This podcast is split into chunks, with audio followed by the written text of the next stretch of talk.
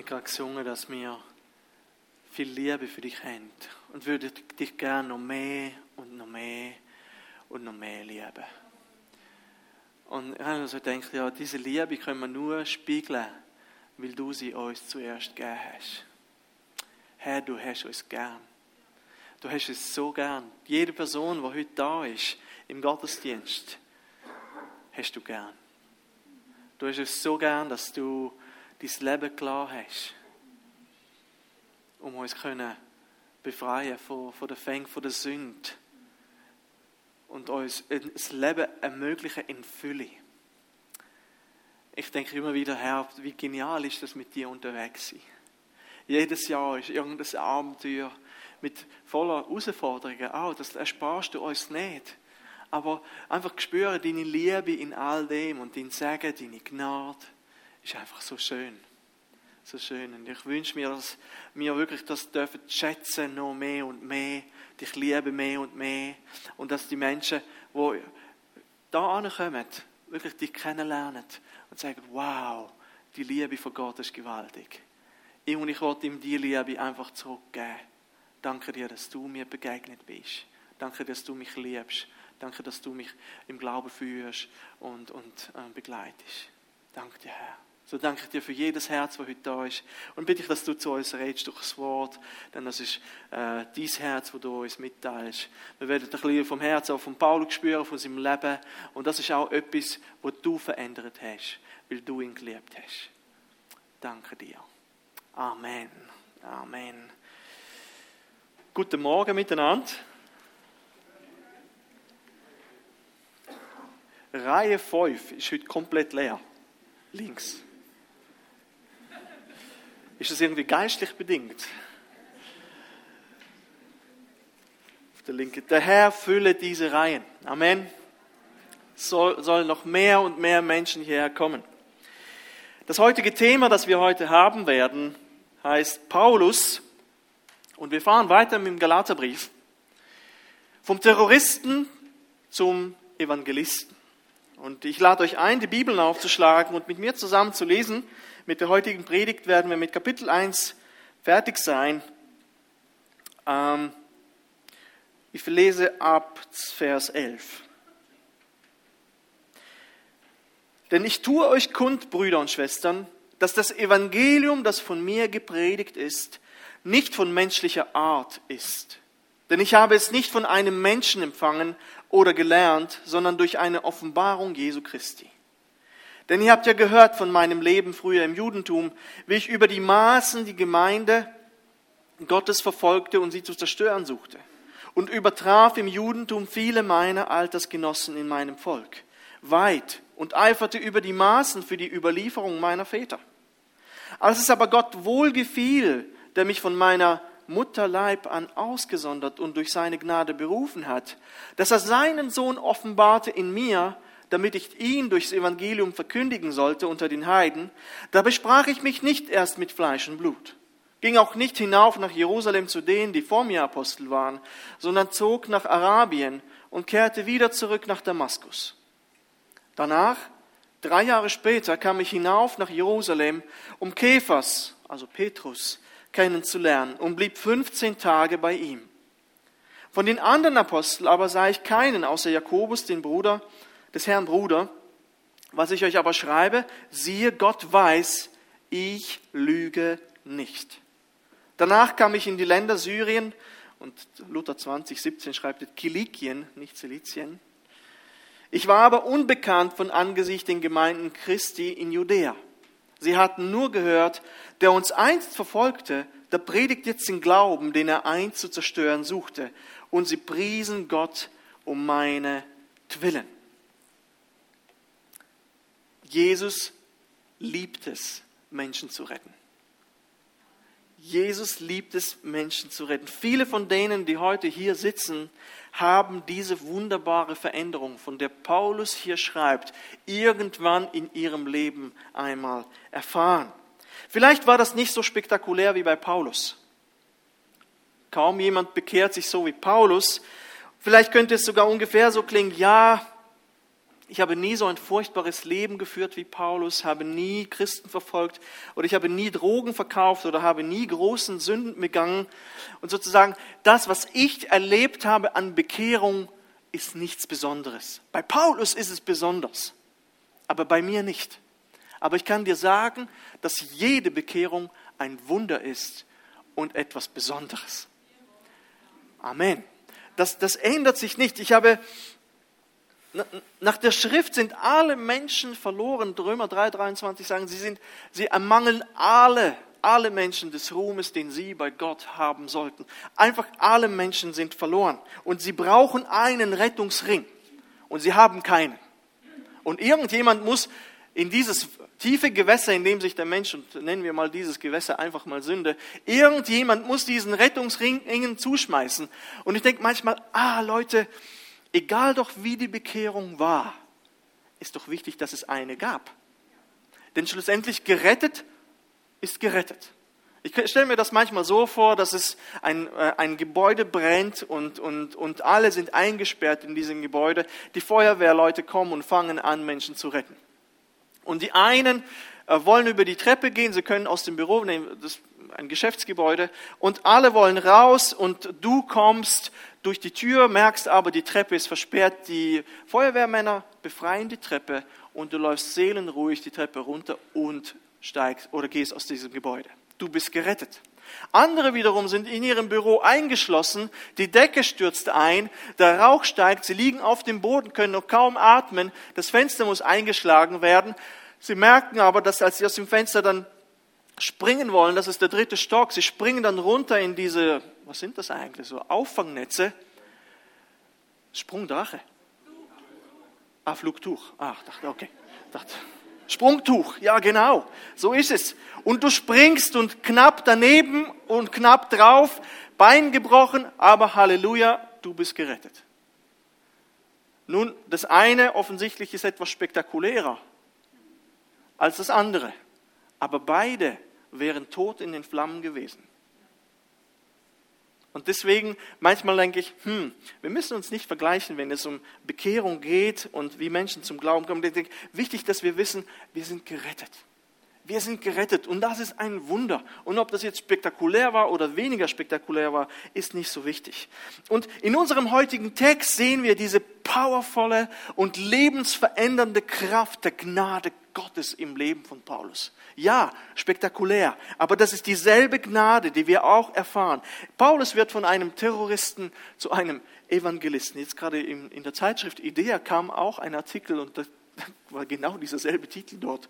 Das haben Sie von mir abgeschrieben? Oder?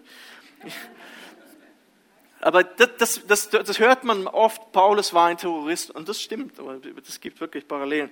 Er wurde verwandelt durch eine Begegnung mit Jesus.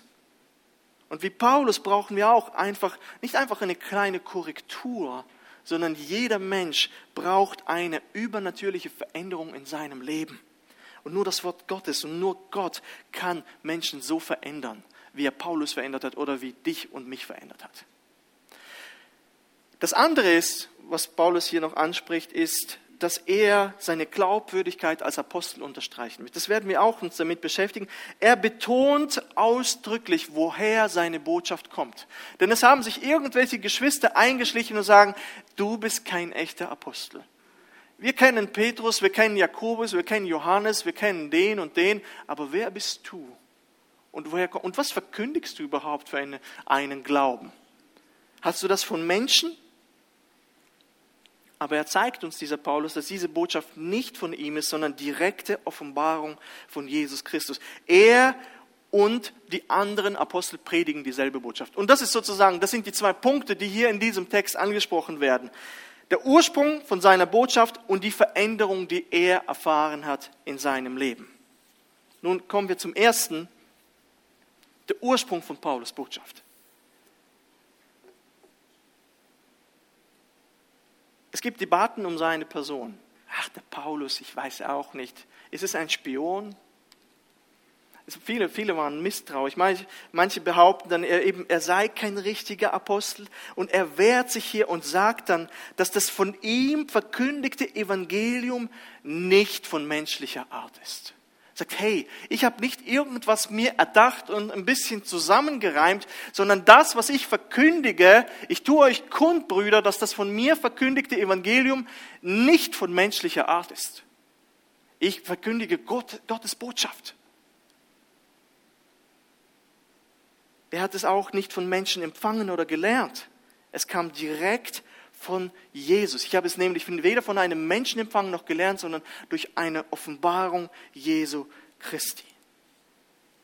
Ja, und man kann sagen, das Evangelium sind nicht einfach nur aufgeschriebene Worte von Menschen. Ja, es ist von Menschen geschrieben worden und das sind Menschenworte und, und die Menschen haben das mit ihrem, in ihrem eigenen Stil verfasst und Gott ließ zu, dass der Charakter auch der Person durch die Schrift auch durchdringen konnte, aber gleichzeitig ist es auch Gottes Wort, inspiriertes Wort und seine Gedanken und man sieht auch, wie einheitlich doch alles ist. Wir haben ein Wort und ein Evangelium, das übernatürlich ist. Und Paulus sagt, hey, das, was ich verkündige, ist nicht irgendwas. Es ist übernatürlich und von Jesus mir gegeben worden. Ich weiß nicht, wie, wie würdet ihr die Bibel gestalten, wenn ihr ein bisschen ähm, wie können wir bessere Menschen machen? Oder wie können wir Menschen zu einer Erleuchtung, zu einer Erkenntnis äh, bringen, führen? Äh, wie, wie würde diese Botschaft aussehen? Und ich denke, bei mir zumindest würde die Botschaft so aussehen, dass ich irgendein Punktsystem einführen würde. Für das und das gibt die und die Punkte. An sich, nicht? Ihr würdet es nicht machen? Also ich glaube, so funktioniere ich oder so funktionieren viele Menschen. Ich glaube, wir können natürlich fromm tun. Nein, natürlich, wir würden das sofort mit Jesus tun. Selbstverständlich. Aber mal ehrlich, wirklich? Ich glaube, ich würde etwas aufbauen, was Leistung belohnen würde. Unsere ganze Le Gesellschaft ist leistungstechnisch aufgebaut. Unsere Tochter hat sich bewerben, beworben für einen Beruf. Es geht um Leistung. Was sind die Noten? Alles funktioniert ein bisschen über Leistung. Ja, Persönlichkeit zählt auch und und und, aber Leistung zählt. Wir sind es gewohnt, uns über Leistung zu definieren. Und die Botschaft der Gnade, dass alles bereits getan wurde. Jesus hat bereits den Preis gezahlt. Weißt du was, das ist eine Botschaft, wo schon alles für dich erledigt ist. Du musst eigentlich nur noch folgen und glauben. Äh, nee. Echt? Also kann ich nicht irgendwas tun? Nein, du kannst effektiv nichts tun. Das ist das Evangelium, das schon alles getan ist. Das ist eben diese übernatürliche Botschaft, von der Paulus hier spricht. Aber die Menschen oft wollen keine Gnade. Sie wollen keine Gnade, sie wollen alles im Griff haben. Ich habe das geleistet. Ich bin dort und dort angekommen. Ich bin der und der. Wir definieren uns über unseren Stand in der Gesellschaft. Wir definieren uns über das, was wir leisten können in unserer Gesellschaft und jemand sagt zu dir, es wurde schon alles für dich geleistet. Langweilig. Nee, na. Aber diese Botschaft der Gnade, die Paulus eben verkündigt, ist wie Wasser. Ich habe das mit Wasser verglichen, so eine Illustration. Menschen haben es nicht erfunden und Menschen können ohne Wasser nicht leben.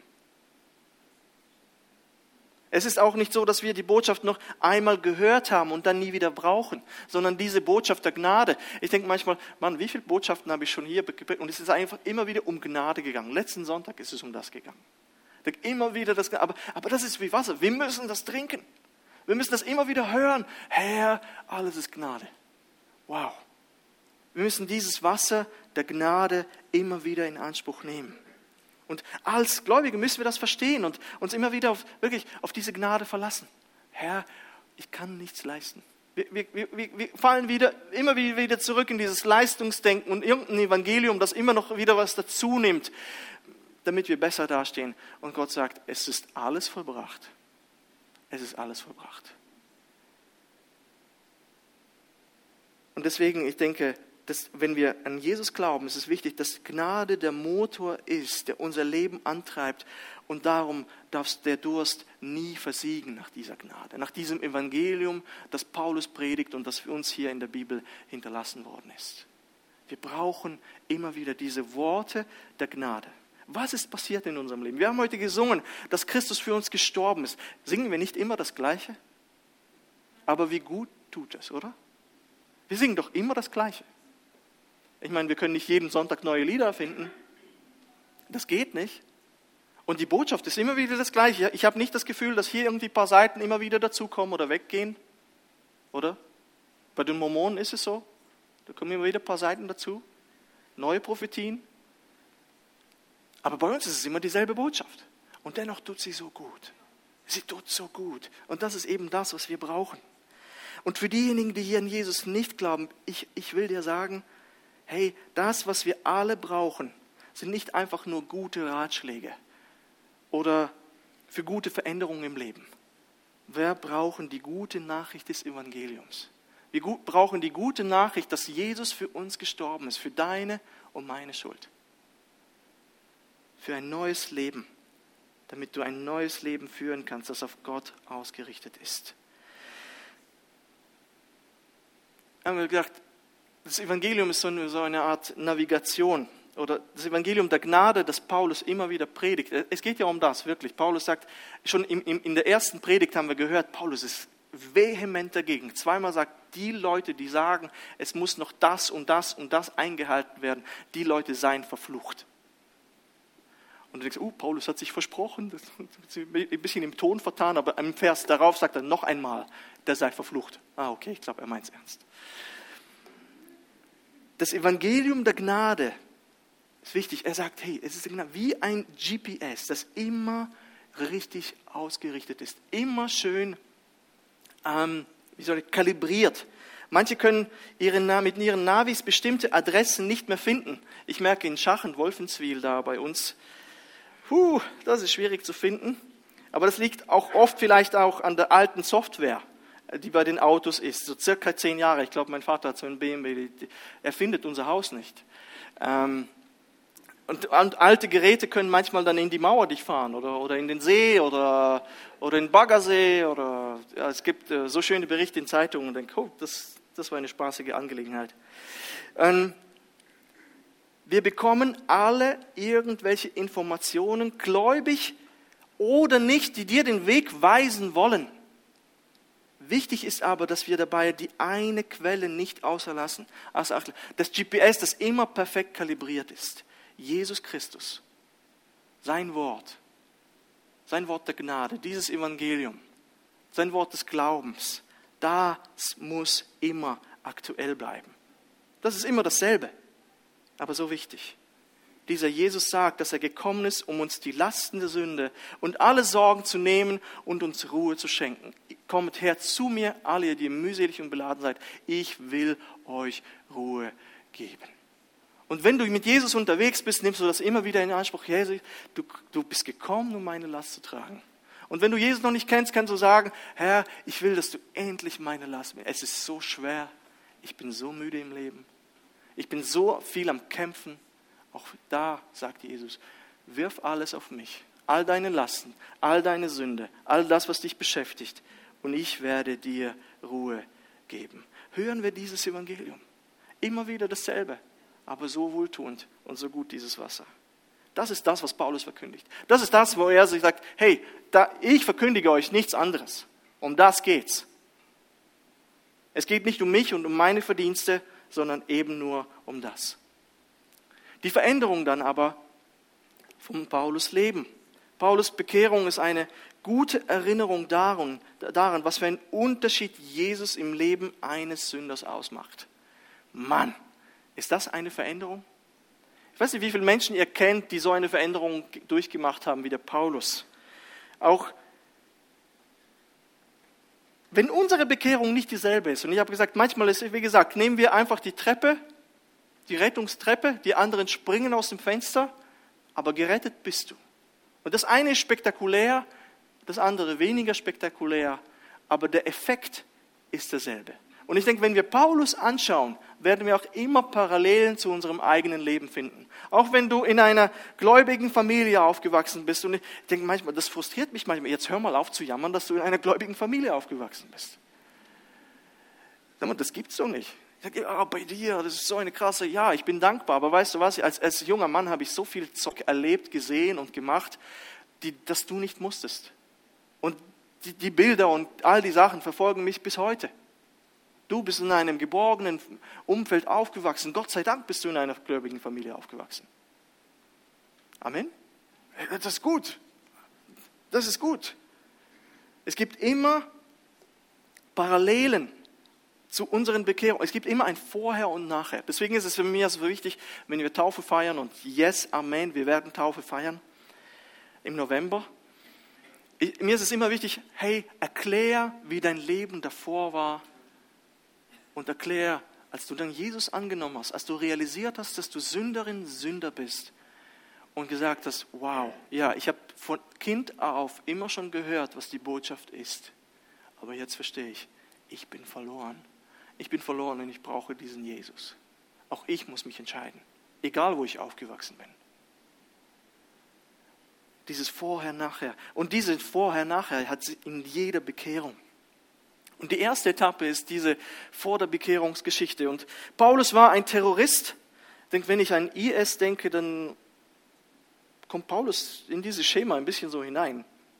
Er sagt es in Vers 14, dass er die Gemeinde Gottes über die Maßen verfolgte und sie zu vernichten suchte. Da habe ich gedacht, das, das macht schon noch Sinn mit dem SZ, ganz, ganz selten im Deutschen, über die Massen. Also er hat nicht über die Massen mit Massen, äh, sondern, sondern über die Maßen, also sehr verfolgt. Merkt ihr? Da macht das SZ Sinn. Das fasziniert wahrscheinlich nur mich. Das ist eines der wenigen Beispiele, wo das SZ Sinn macht. Er hatte Gefallen am Tod des ersten christlichen Märtyrers, steht in der Apostelgeschichte 8. Er verschleppte Christen, um sie ins Gefängnis zu werfen. Er hatte Mordlust, steht sogar in der, äh, in der Bibel. Er war voller Gedanken, wie er so systematisch wie möglich Menschen verschleppen konnte und ins Gefängnis. Darum ist er eigentlich auch nach Damaskus unterwegs, um dort Menschen gefangen zu nehmen und wieder zu verschleppen. Er wollte das gesamte Christentum auslöschen. Man, man muss sagen, er war ein Held. Für die Juden war er ein Held. Viele kamen, klopften auf die Schulter, ey, Saulus, genial, was du tust. Bevor, vor seiner Bekehrung hieß Paulus Saulus. Und er war vollkommen davon überzeugt, dass er das Richtige tut. Das auch wirklich voll das Mindset von Paulus, voll in diesem Ding, voll in der Verfolgung, voll der Feind der Gemeinde. Deswegen hatten die, man merkt, als Paulus dann den ersten Christen begegnet, viele nahmen Abstand von ihm oder er musste zum Teil weiterziehen und sagt, wir glauben dir nicht, dass du dich bekehrt hast. Unmöglich. Und es braucht nicht viel Überzeugungsarbeit, denke ich, wenn wir das sehen, dass Paulus ein schlimmer Mann war als Saulus. Er war so schlimm, dass Christen eben lange Zeit brauchten, um uns Vertrauen zu fassen zu ihm. Das hat sich so bei ihnen eingebrannt, was er da, viele waren wahrscheinlich auch bei der Steinigung vom Stephanus dabei und sahen ihn seine Freude über diese Steinigung.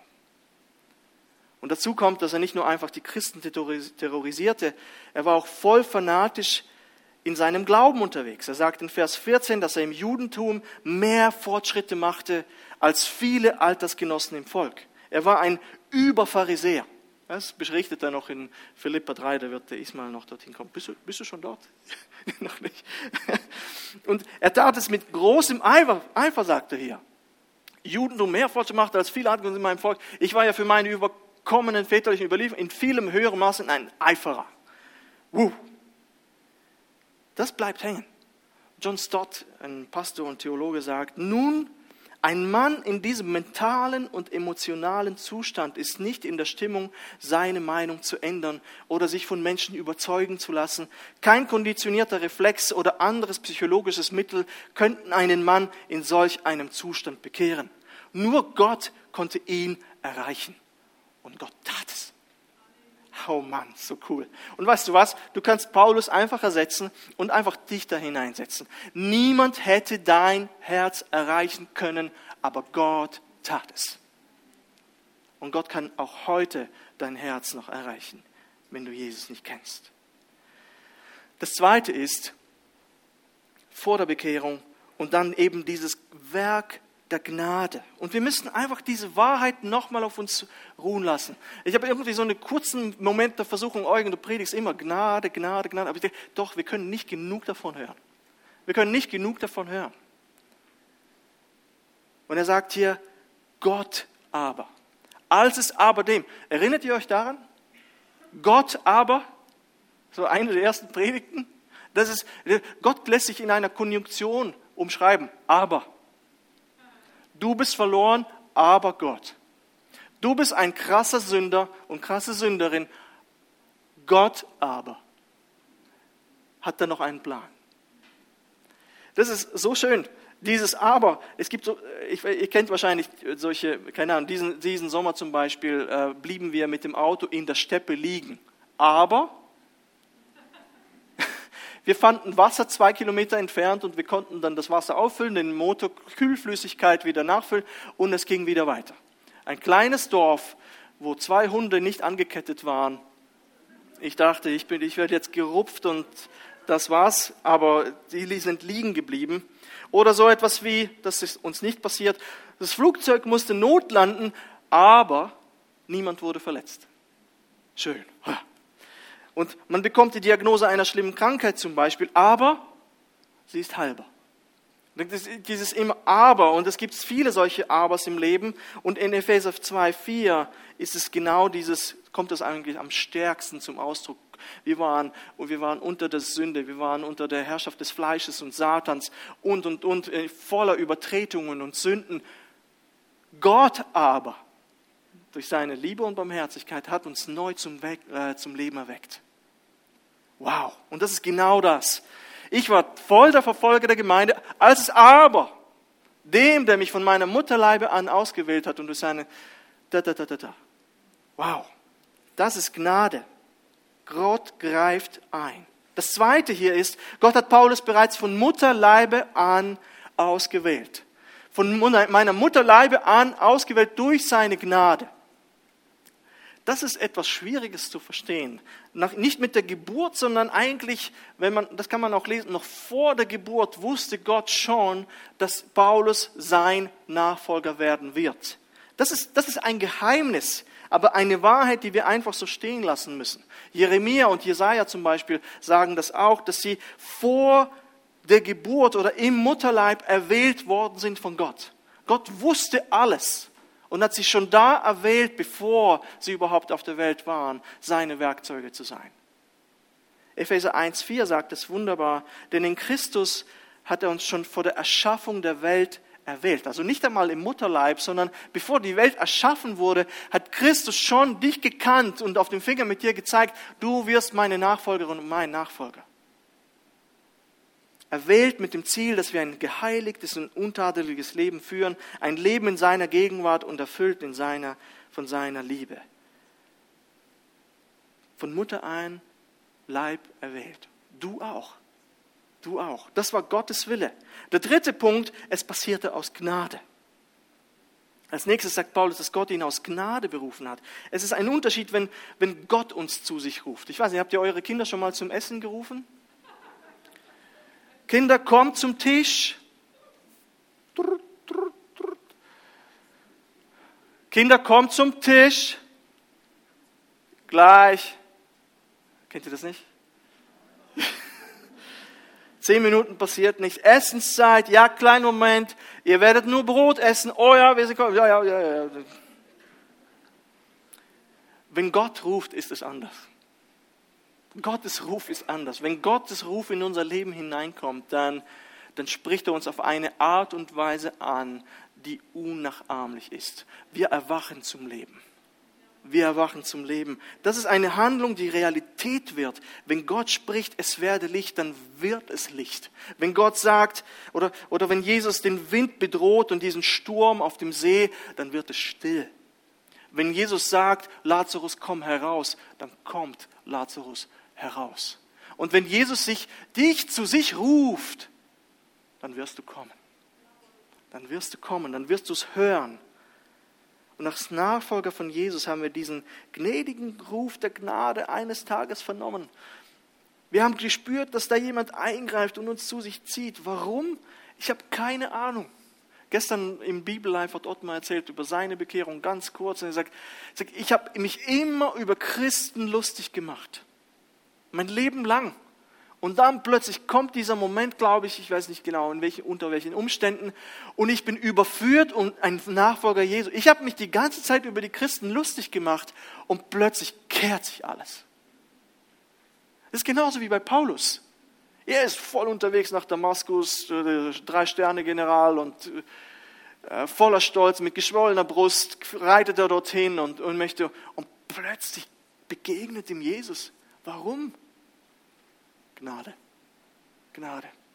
Es ist diese unverdiente, freundliche Zuwendung Gottes. Warum? Ich kann euch nicht sagen. Warum hat sich Gott zu mir gewendet? Warum hat sich Gott zu Saskia oder Elisabeth gewendet? Wir haben keine Ahnung.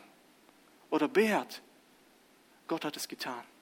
Gott hat es getan. Es ist, es ist seine Zuwendung an uns oder zu uns. Und ich frage dich, hat dich Gott gerufen? Hast du schon eine Antwort gegeben auf diesen Ruf in deinem Leben? Er ruft, komm, kommt zu mir, alle, die ihr mühselig und beladen seid. Ich will euch Ruhe geben. Ich will euch erquicken, dieses alte deutsche Wort. Und vielleicht heute nach der Predigt hast du Zeit, um zu reden. Ja, ich spüre diesen Ruf in meinem Herzen. Ich möchte auf diesen Ruf antworten. Dann komm auf uns zu. Lass uns reden. Lass uns austauschen. Lass uns Lass uns über das Leben reden und über das, was du in deinem Herzen spürst. Jesus sagt, komm zu mir, komm zu mir. Das ist das, ein Ruf der Gnade, ein Ruf der Gnade.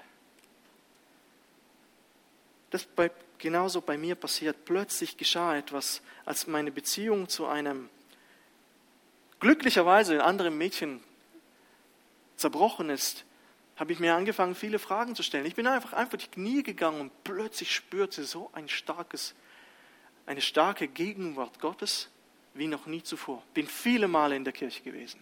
Viele Male. In Konfirmationunterricht, wie mühsam war das war, 25 Mal kommen.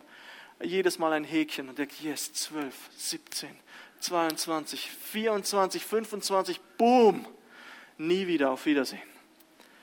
Und dann plötzlich das diese, diese Hinwendung an Gott zu mir und, und ich klopfe sofort an die Tür von meiner Oma und sage, nächste Woche komme ich mit dir in den Gottesdienst. Die ist fast vom, an der Türschwelle zusammengebrochen. Was jetzt passiert, so lange habe ich mit ihm gesprochen und der hat nie reagiert. Aber eben, wie Gott einen beruft, wie Gott einen ruft, diese Gnade, sie begegnet uns einfach und denke, Geschwister, wir dürfen den Glauben nicht, ja, wir leben in einer Gesellschaft, die sich mehr und mehr von christlichen Werten entfernt, die immer weniger weiß, was wir, ähm, welche Weihnachtsfeste wir feiern. Viele Kinder wissen wahrscheinlich nicht einmal mehr, was Ostern ist. Mit dem Hasen werden sie kommen, mit den Eiern und, und viele, und Weihnachten wird wahrscheinlich auch noch falsch irgendwie dargelegt. Pfingsten schon, kannst vergessen gerade. Aber ähm, verliert nicht die Hoffnung und betet für die Menschen. Die Felder sind reif zur Ernte, sagt, äh, sagt Jesus. Das Potenzial für Ernte ist zu jeder Zeit, zu jeder Jahreszeit bei Gott im geistlichen Erntefeld ist immer Zeit für Ernte vorhanden. Ich denke, ja, aber die Menschen sind so weit von Jesus entfernt. Ja, das stimmt. Man muss wirklich manchmal viele Gespräche überhaupt führen. Wirklich, deswegen machen wir zum Teil Apologetik. Wie können wir den Glauben verteidigen, damit sie überhaupt offen sind? Ah, das macht noch Sinn, was du da sagst. Aber trotzdem bleibt die Bekehrung ein Wunder. Und wenn es bei Paulus möglich war, wenn es bei dir möglich war, dann wird es auch bei Jesus, äh, bei, bei, bei, den, bei den anderen auch möglich sein.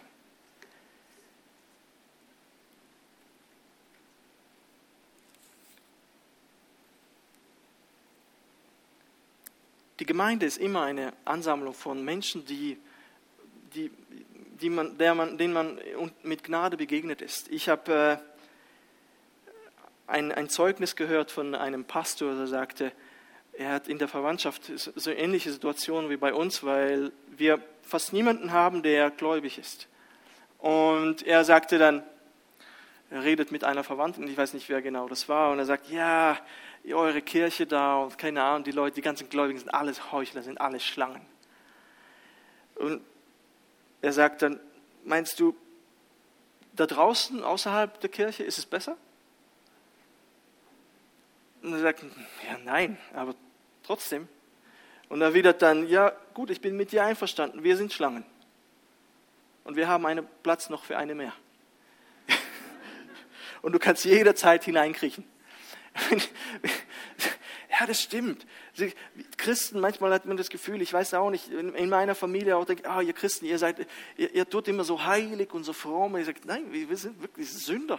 Wir, wir, wir machen so viel Fehler, aber wir sind eben erkaufte Sünder. Wir sind vergeben, wir, uns ist vergeben worden. Wir, wir sind nicht besser, wir sind besser dran.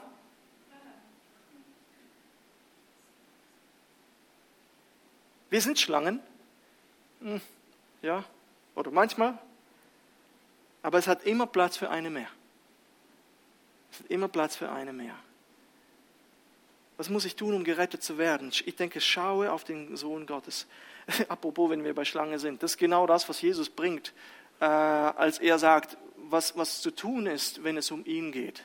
Er sagt, wie Mose die Schlange damals in der Wüste erhoben hat, als er mit Nikodemus spricht. Wie Mose damals die Schlange erhoben hat. Und die Menschen schauten diese bronzene Schlange an. Jeder, der schaute, wurde geheilt von dem Bissen, weil, warum? Es kam eine Plage hin unter das Volk, weil sie die ganze Zeit gemurrt haben und nicht gehorsam waren.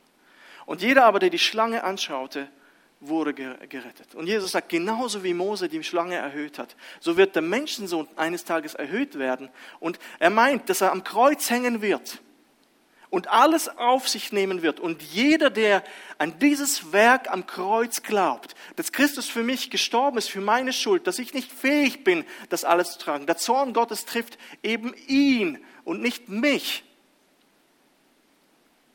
obwohl er hätte mich treffen sollen, und glaubt und vertraut diesem Werk am Kreuz, der wird errettet werden.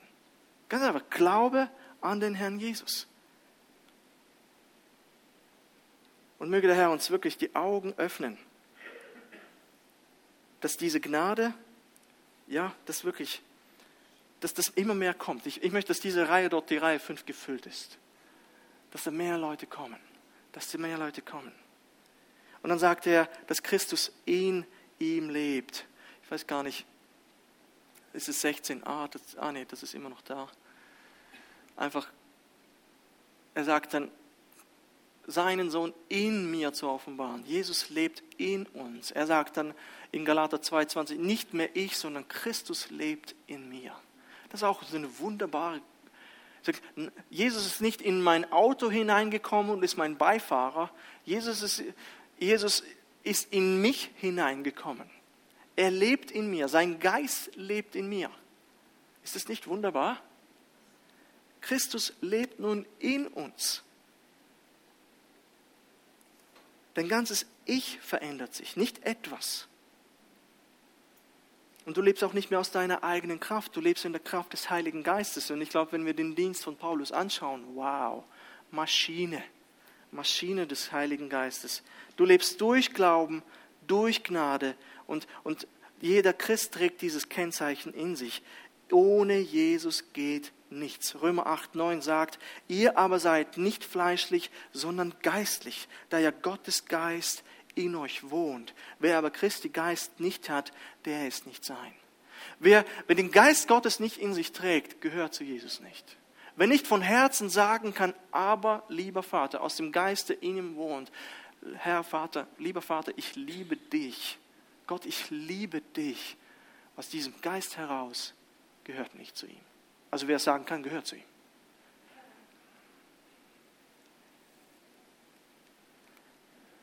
Dann einfach noch die letzten, diese Verse. Paulus erzählt dann, wie Christus durch ihn verkündigt wird. Paulus sagt dann, warum Christus in ihm lebt, damit ich ihn verkündigen kann. Er wurde nicht zum Christen, damit er einfach einer ist, sondern er wurde zum Evangelist, obwohl er ein Terrorist war. Er bekam einen Auftrag mit auf den Weg und sein Leben war nicht einfach, aber er hatte ein Ziel. Ich weiß nicht, wie es euch geht, aber ich habe lieber ein hartes Leben vor Augen und manchmal beschwere ich mich über dieses harte Leben, als ein leichtes Leben, das bedeutungslos ist. Und denke, wow, Mann, Paulus, ah, aber verglichen mit der Ewigkeit ist es nur ein Augenblick. Alles ist vergessen, sobald du dort im Himmel bist. Und ich weiß nicht, wenn du die Männer und Frauen Gottes kennst aus der Bibel, wer hatte ein einfaches Leben? Wer hatte ein einfaches Leben? Kaum jemand ist dort zu finden, der ein leichtes Leben hatte. Aber dafür hatte es ein Ziel und einen Sinn. ein Ziel und einen Sinn. Und Paulus möchte hier, dass der sich verteidigen muss, hier klar herausstellen, dass er unabhängig ist von eben anderen Aposteln, einfach nur um kurz zusammenzufassen. Er brauchte niemanden, der seine Botschaft bestätigen musste. Es ist die eine Botschaft Christi. Er geht nach Arabien, die Verse 16, 17 und der Galaterbrief erzählt hier, was Lukas in der Apostelgeschichte zum Teil auslässt. Paulus startet, indem er das Evangelium dann in Damaskus verkündigt, dann geht er nach Arabien, dann kehrt er wieder nach Damaskus zurück, dann geht er nach Jerusalem. Drei Jahre war er in Arabien, ist interessant, auch eine Zeit der Stille. Ich habe auch gedacht, hm, schweigt manchmal Gott in unserem Leben? Haben, ich glaube, ich glaub, es gibt so Momente, wo Gott uns ein bisschen laufen lässt. Und es gibt solche Zeiten, bei, sind man bei Nehemia, bei Moses, bei Abraham, wo Gott punktuell etwas gesagt hat und dann einfach die Person lässt. Ich denke manchmal auch, gehen wir durch so Phasen durch, wo Wartezeiten anstehen. Warum? Ich weiß es nicht. ja, das ist wirklich, das ist richtig, Mary. Aber Gott hat immer einen Plan. Das finde ich schön. Irgendwie, warum musste Paulus drei Jahre lang in Arabien, wurde er gelehrt oder was auch immer. An sich ist aber das Evangelium von Jesus ihm übergeben worden. Was auch immer dort geschah, Gott nutzt solche Zeiten. Gott nutzt immer solche Zeiten. Und dann geht er auch für einen kurzen Besuch eben nach Jerusalem, Verse 18 bis 20, wo Petrus und Jakobus ihn dann äh, treffen. Und, und dort hat er dann die meiste Zeit dann mit Predigen verbracht. Er geht nach Syrien, Silizien, die ganzen äh, Missionsreisen, die er unternimmt. Und einfach genial, genial dieses Leben vom Terrorist zum Evangelist. Ich möchte kurz zusammenfassen. Vor der Bekehrung war Paulus ein Fanatiker. Fanatiker, der in die falsche Richtung ging. Vielleicht hast du voll die Überzeugung, dass du das Richtige tust in deinem Leben. Vollkommen klar, voller Selbstbewusstsein. Aber es lohnt sich immer ein prüfender Blick. Paulus dachte, ich mache das absolut richtig. Er hat so viel Bestätigung äh, bekommen von den Juden. Das war vor der Bekehrung. Aber dann kommt dieser Moment, wo Gott in sein Leben hineinkommt. Und das ist ein Moment der Gnade Gottes. Diese unverdiente, freundliche Zuwendung. Warum wissen wir nicht? Aber es passiert.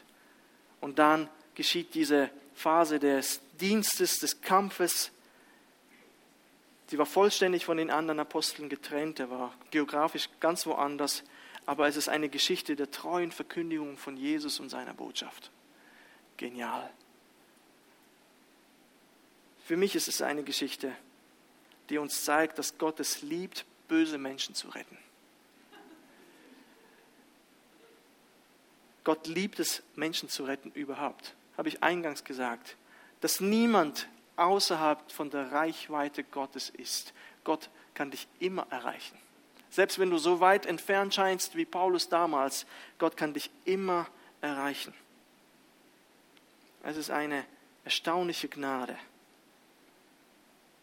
Kein guter, das Evangelium ist so genial, so lebensverändert. Es ist einfach nicht irgendwie ein Ratschlag oder irgendwas, ja, das, das ist für dich hier mal, sondern es ist die verändernde, gute Botschaft von Gott.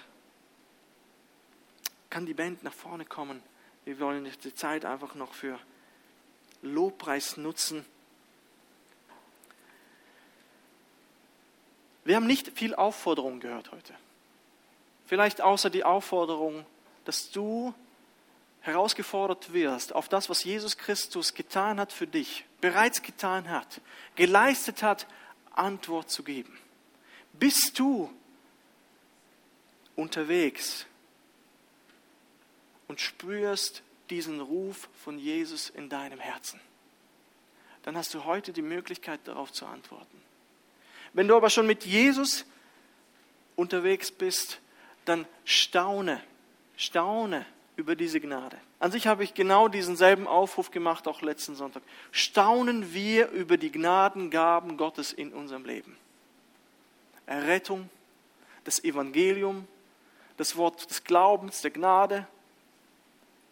Genial. Herr Jesus, ich möchte dich bitten, dass wir nie aus dem Staunen kommen. Dass wir jedes Mal sagen können, Herr, ich kann meinen Mund nicht verschlossen halten, wenn ich daran denke, was du für mich getan hast. Wow, was für eine mächtige Hand du hast, wenn du so in das Leben des Menschen hineingreifen kannst, wie in das Leben von Paulus, der ein Terrorist war, der mit allen Mitteln und, und, und mit aller Macht deine Kinder verfolgt hat, der ein Feind von dir war, und dann kommst du hinein. Erleuchtest ihn mit einem krassen Licht, blendest ihn, schickst jemand vorbei und der Mann gehört dir. Herr Jesus, wir wollen diesen Glauben auch nicht verlieren, dass genau diese verändernde Botschaft der Gnade auch heute noch gilt. Auch heute noch gilt. Ja, in unserer Gesellschaft gibt es Menschen, die, die dich überhaupt nicht kennen, die die Traditionen, die christlichen Traditionen nicht kennen, aber es braucht es auch nicht für, dein, für deine Wirken. Nicht wir bekehren die Menschen, nicht wir verändern sie, du veränderst sie. Und ich bitte dich, Herr, dass wir wirklich den Glauben nicht verlieren, dass wir das Potenzial für Ernte auch vor Augen haben und sagen, Herr, du kannst den Paulus bekehren. So kannst du jeden Menschen, dem ich begegne, auch bekehren. Ob es nun ein Arzt ist oder ein Anwalt, eine Haushaltshilfe, vollkommen egal. Vollkommen egal. Für dich ist nichts unmöglich. Und so wollen wir einfach staunen über deine Gnade, staunen über deine verändernde Kraft und dich loben. Und ich bitte dich, dass du die Herzen von den Menschen aufmachst, die heute das Evangelium gehört haben, vielleicht das erste Mal oder schon lange nicht mehr. Ich bitte dich, dass du dort hineinsprichst und, und diese Herzen veränderst. Danke dir, Jesus. Amen. Amen.